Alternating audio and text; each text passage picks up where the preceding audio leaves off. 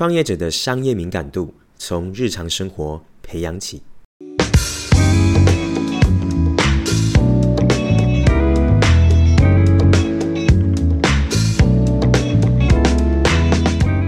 Hello，欢迎回到创业喜巴拉，让你的创业不再赌身家。大家好，我是石刚。那我们这个节目呢，是由点石教练培训赞助播出。今天呢，想要跟大家聊一件事情，就是创业者的商业敏感度。什么叫做商业敏感度呢？有时候会不会看到一些人啊，他在市场上常常因为一些小小的事件，他就想到一个新的商业模式，或者他要看到一个新的商机，还是一个新的生意机会。那有时候你就会想说，为什么他可以想到这一些呢？其实啊，这就是我们所谓的商业敏感度。所以今天我想跟大家探讨一下，商业敏感度究竟应该要怎么培养起？其实很多时候都在日常生活当中。让我们这集好好听下去吧。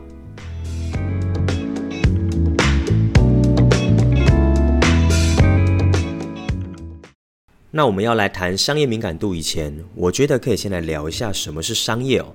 商业的本质，我觉得其实很单纯，就是供给跟需求双方呢都有存在着所创造出来的一种行为。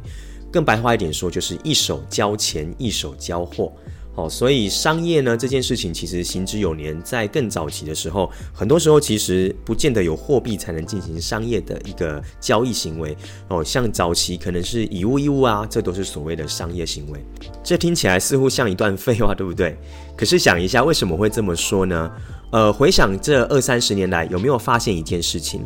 现在的供给跟需求的状态，比起过去来说，已经是相差甚远了。二三十年前，我认为它叫做供不应求的时代。很多时候，我们人正在求进步，社会正在求进步，所以有很多的需求没有被满足，所以很多的商业行为就会这样子发生。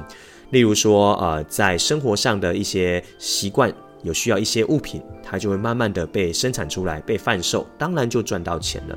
所以呢，这是在过往的时代会发生的事情，但在现在来讲不一样了。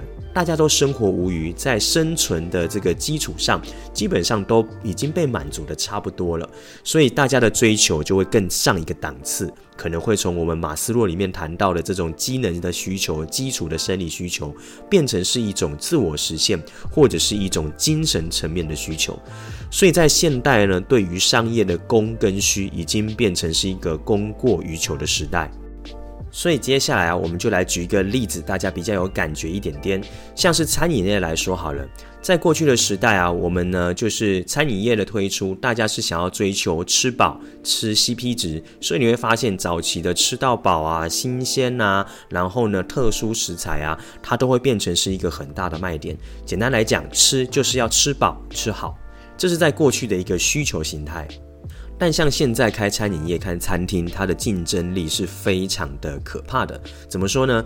因为你思考一下，你现在去外面订餐厅，你不再会是只是为了吃饱跟吃好，对不对？有可能今天是为了一个重要的客户聚餐，所以我需要有一个什么样的情境的餐厅。又或者今天是我的孩子的一个毕业典礼，或者是他拿下了某一个比赛的冠军，我要特别的好好庆祝一下，所以他也需要一个特别的场景跟感受。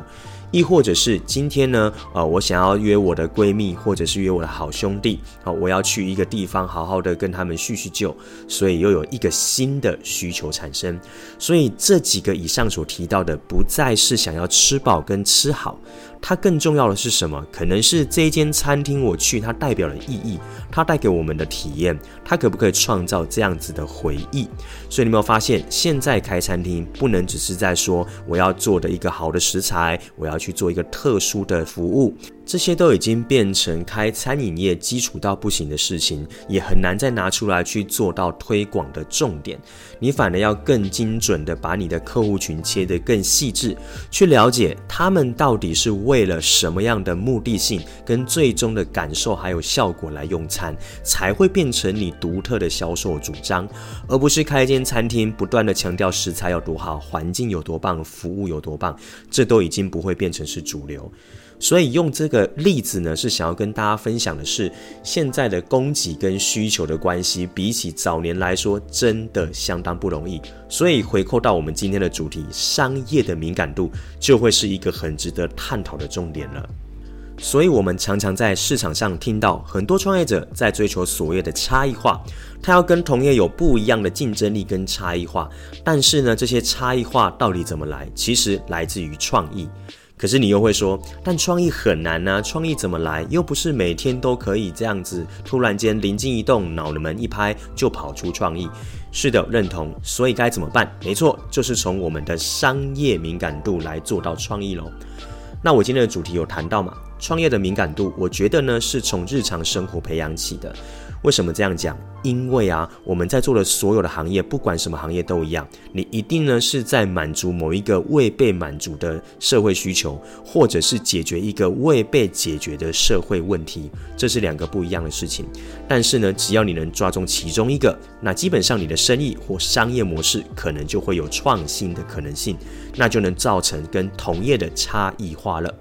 好，那有了这样子的脉络之后，我就来讲一下我自己对于所谓的商业敏感度如何在日常生活培养的案例。我相信用例子来说，大家可能会比较有感受一点点。首先呢，第一个呢是从自身做起的观察，什么意思？你应该常常会有买东西的情境，对不对？例如说网拍，你在看手机哦，然后或者一个广告跳出来，还是说你走在路上呢，看到某一个招牌都好，还是有一个业务员来跟你进行推销，anyway，我觉得都没有关系。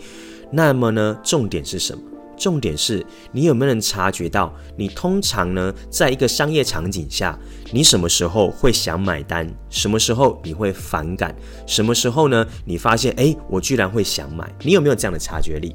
哦，举个例子来讲，我常常呢看到一些广告跳到我的社群页面的时候呢，我其实呢都会下意识的开始去做体验。诶，注意哦，是体验哦。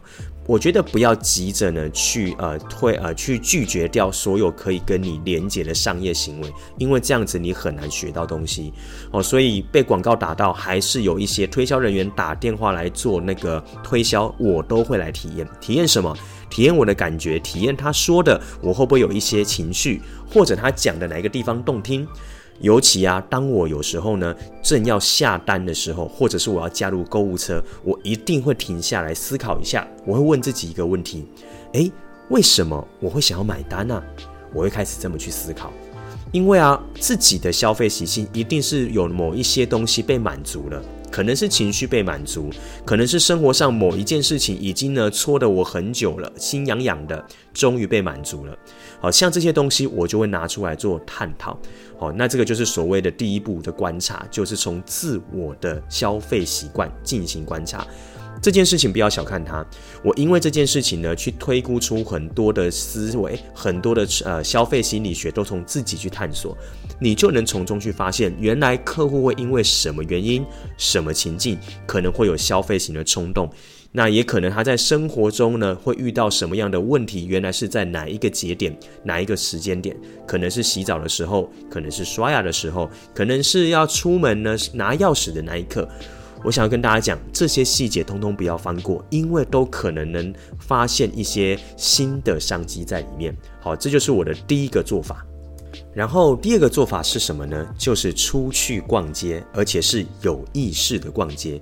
但这里呢，说一个前提，请你把你的信用卡跟现金收好，不是叫你真的去 shopping 的这个失心疯的逛街哦，而是有意识的做观察型的逛街。什么意思呢？我也来举个例子吧。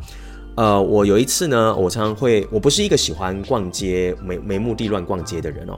我比较喜欢做的事情是有意识的逛街。有一次呢，我在台南的南纺梦时代呢，我就是有意识的在那边闲晃。那闲晃的过程中，我在观察什么呢？我在观察一些人们的消费习惯。哦，第一个是会观察今天星期几，为什么人流这么多呢？然后第二个是有哪一些的品牌或产业或者是摊位，它的人流又更多。然后再来是大家的提袋率哦，就是大家逛的人虽多，但是呢，他们买东西的状况 O 不 OK？哦，有没有拿很多东西？这些可以看出是什么？就是这个近期以来的大家的消费力如何？那就去推估这个时间点是不是什么原因造成大家买单或不买单的原因？这也是对商业市场敏感度的第一种观察。哦，这个是比较基础，对于商圈或者是对于人们消费习惯的简单的观察，这都是大家可以去看的。你也可能从其中发现，开始有哪一些商品，或开始有哪一些产业是大家越来越喜欢的，或者有哪些新的东西进入到市场。哦，这个不管从线上或者是线下，都是可以观察到的。我觉得这个呢是第一步。再来呢就是实际的走进去哦。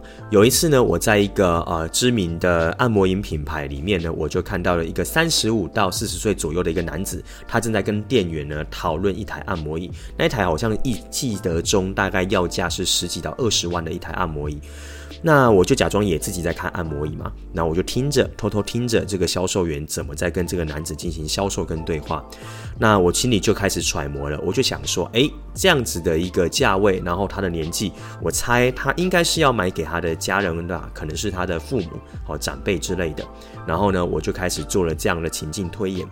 然后呢，听的过程当中呢，我就在听听听听听听到最后，想说，诶，他这个业务员呢，呃，讲的好像呃蛮不错的哦。因为那个男子频频点头，但因为我不能离太近啊，所以最后我为了想要确定呢，就是等到那个男的真的下订单之后，我就呢跑出去搭讪这名男子哦，然后我就去跟他说，诶，先生不好意思哦，因为我也在挑这个按摩椅。那我看你刚才下单了，我想要听听看你的意见哦，而且你为什么会想要买这样子？哦，那我就呢心中已经带着一个情境了嘛，所以我想要做验证的动作。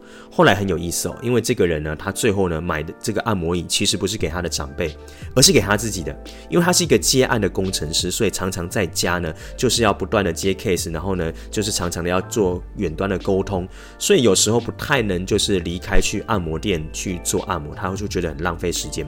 所以他干脆买一个比较顶级的按摩椅，在他的工作室旁边，他马上就走一步，马上可以跳上去按摩。所以我就发现，哇，居然有这种情境是我没有推估过的哦。所以从过程当中呢，我就可以去应对，然后我也甚至可以知道说，哦，原来这样的商品也有这样的情境存在。这可能对一般人来讲会觉得天哪，有必要做成这样子吗？诶，但我说真的，我常常就是对这个人的消费习惯有很多的好奇心，也从这个案例呢，我发现哦，原来可以去印证一些事情，我也得到一些新的资讯。所以这个呢，就是从日常生活中可以去培养的一些小地方。好，所以这个对我来讲，我觉得它已经变成是一种习惯跟日常。我觉得对我自己在创业观察市场上也有很大的帮助。我也鼓励大家，你也可以试试看用这样的逻辑跟这样的情境。来试着了解一下，那我相信对你自己的这个商业敏感度呢，也可以有很大的提升。好的，这就是这一集呢，跟大家分享从日常生活培养商业敏感度的两个重点做法，这也都是我自己在做的，所以希望对你有帮助，也期待你开始做做看。如果你喜欢的话，也可以把这一集呢分享给你创业的朋友，然后呢把这个串流平台的这个资讯 podcast 分享给他，希望你们都可以得到收获。那也可以帮我们订阅五颗好评，然后呢帮我们按下订阅。